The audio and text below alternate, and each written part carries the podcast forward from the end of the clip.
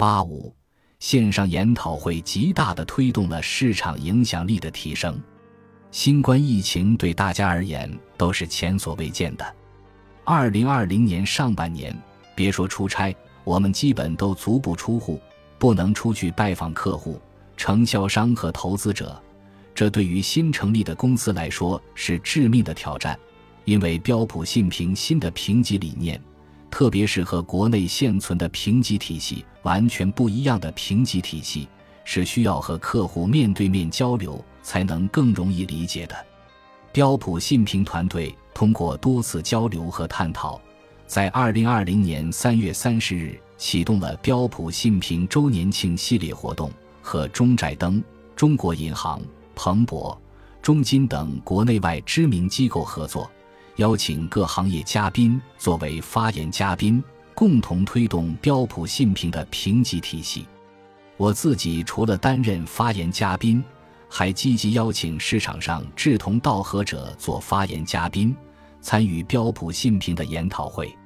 我还邀请了母校中国人民大学的 FICC 协会支持，在 FICC 研讨会分享了标普信评的理念。后来还参加了人民大学 FICC 理事会的活动。总而言之，就是调动一切资源，扩大标普信评的影响，推广标普信评的理念。从宣传效果看，因为新的环境下，大家都慢慢改变了传统的当面交流的习惯，线上研讨会对于一家小规模的新公司，无论在影响面还是时效上都是有利的。特别是我在前面提到的永煤违约发生后，标普信评快速举行线上专题研讨会，和市场分享了信用观点，取得非常好的效果，吸引了超过五千名参与者。有段时间工作进展得很慢，我也非常着急。那段时间因为疫情仍较为严重，我和我先生都居家办公。为了能够保证革命工作健康生活五十年，我们养成很好的习惯：晚饭后绕着小区散步两圈。我们白天各自都在开会，我占据了一楼的饭厅，他在地下室的书房，彼此互不干扰，只有在吃饭时间见面。我们利用散步时间会好好聊聊工作，还有家里的各种事情。因为我先生早年创业，我遇到业务停滞不前的时候。也会很虚心问他们当初创业成功的关键因素是什么。他很直接回答：客户有需求，我们能够满足客户的需求，所以我们业务发展的很快，当然就成功了。这个市场上，谁对标普信评的评级有需求呢？我发行人为了发债要取得评级，但真正最关注信用风险，要看评级的是投资者。说到底，评级是为了投资者服务。我先生，投资者需要有质量的评级，这就是你们的价值。你们要抓住投资者。我，但是我们的业务不是投资者委托的，我们是发行人委托的。发行人都喜欢高评级。我先生，你们只能做好投资者的工作，让投资者把你们当做首选。虽然我先生不了解国际评级逐渐掌握资本市场话语权的历史，但商业逻辑是相通的。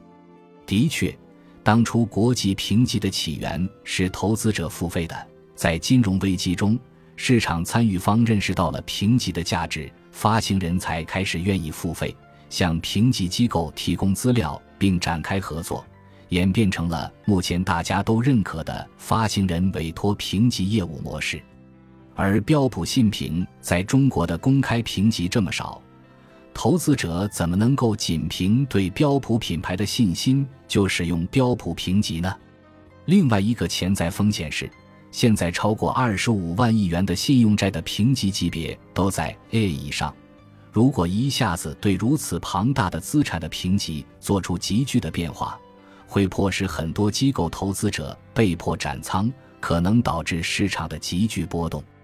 我深深意识到，在一片空白的市场建立一个标准，比在现有的扭曲的市场上建立新的标准，不知容易了多少。我一直非常感恩市场上为了改革信用评级市场而积极努力的机构和个人，即使大家都意识到了中国信评市场的问题、改革的难度，还是有很多有识之士主动站出来，从不同的领域推动市场的进步和改革。我们的努力也被他们关注到了。二零二零年七月二十七日。标普信评首次参与中国保险资产管理业协会的二零二零年信用评级机构评价，我们非常荣幸地取得第三名的佳绩，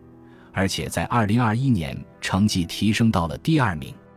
仅次于投资者付费的中债资信，位列所有发行人委托的评级机构之首。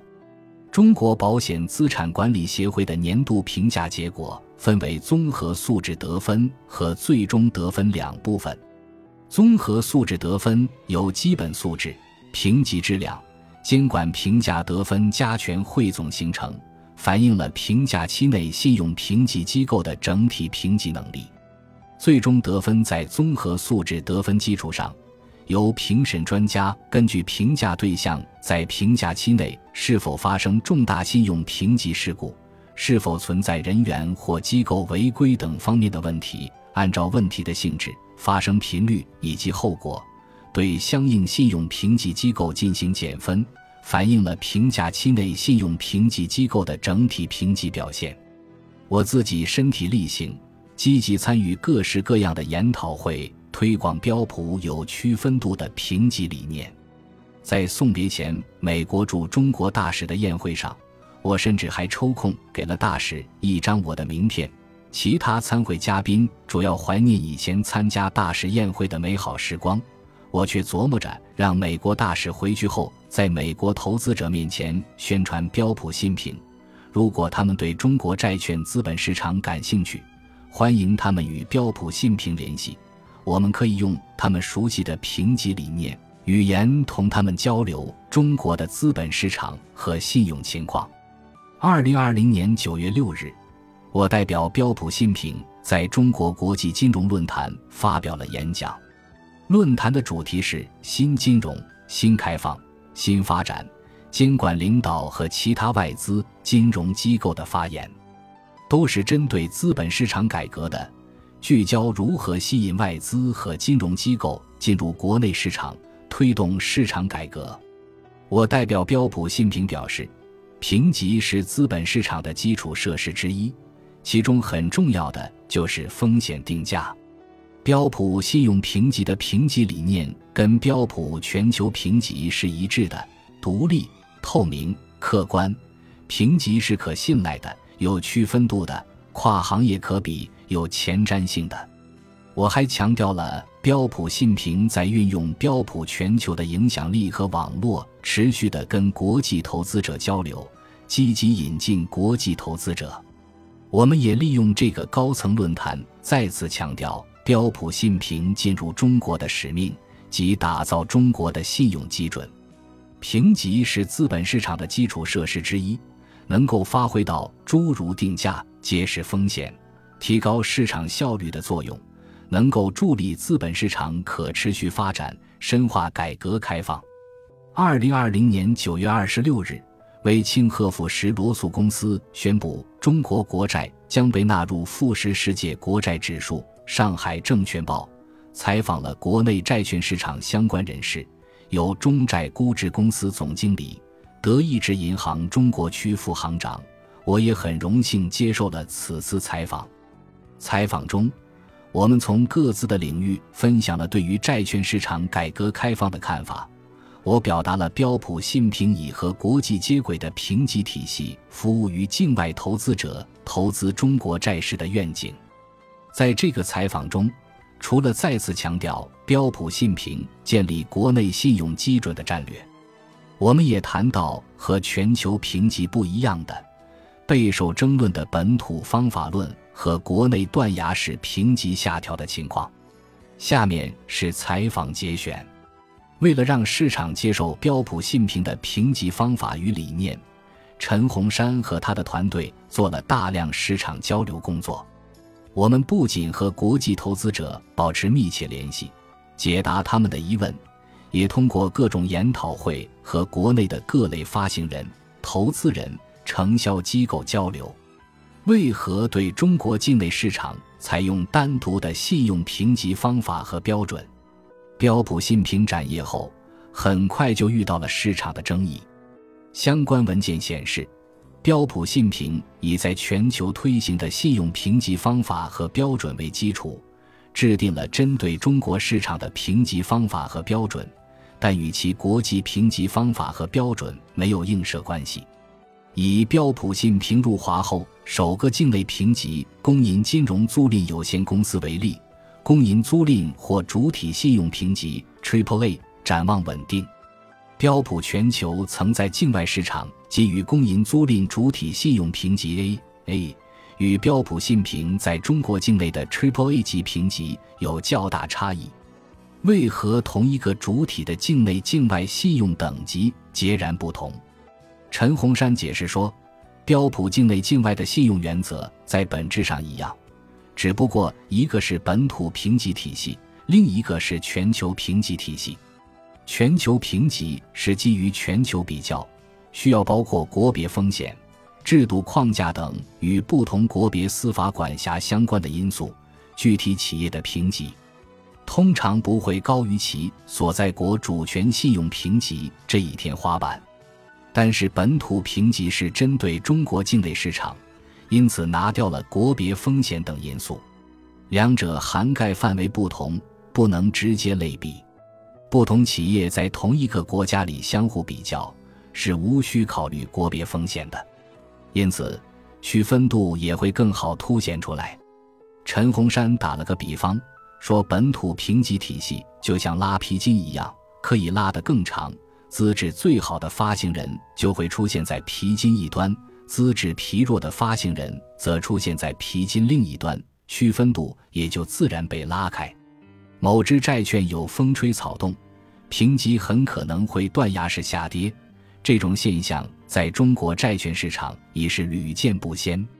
这种评级悬崖说明评级没有发挥及时向投资者揭示风险的作用。陈洪山说：“标普全球展业历史长，积累了充足的数据来验证评级的稳定性和前瞻性。一个企业在违约之前的评级是如何迁移变化的，标普全球会有相应的数据来佐证。由于标普信评进入中国时间较短。”数据积累较少，不过，我们应用自己的评级方法论对五家典型公司进行了案头分析，分析的时间起点为违约或发生其他重大风险事件之前二杠三年，以展示违约前公司业务、财务风险的变化和各项事件对其潜在主体信用质量的影响。陈洪山说，该公司提供的一份题为。建网可以招来复盘企业违约征兆的复盘报告显示，标普信评在做案头分析时，在理论上于二零一八年将康美药业潜在主体信用质量下调至 BB，降级反映公司自身以及母公司杠杆率快速上升，同时存贷双高也使标普信评对其现金是否可以用于偿付债务产生怀疑。二零一九年四月，再次下调其潜在主体信用质量至 CCC，降级反映了标普信评认为该公司在融资风险上升。在现实中，二零二零年二月三日，康美药业未能如期偿付十五康美债回收本金及利息，宣告正式违约。这也证明我们的评级方法论是可信赖的，具有前瞻性的。陈洪山说：“二零二零年十一月十二日，我参与中国高层发展论坛，并接受中央电视台采访。因为疫情，这届中国高层发展论坛以后‘疫情时代经济复苏与国际合作’为主题，围绕‘十四五’规划框架与二零三五年远景目标，加快形成新发展格局，全球合作共抗疫情。”产业链、供应链合作等一系列重大议题进行探讨。此次论坛为期三天，在线上线下同步举行。我接受采访时再次强调，希望标普信评能助力中国资本市场改革开放，让债券市场更加高效、更加全球化。二零二零年下半年，市场出现了华晨汽车和永煤从 Triple A 级别直接违约的案例，震惊整个资本市场。对于评级丧失独立性和没有履行资本市场守门人职责的批评，达到了前所未有的激烈程度。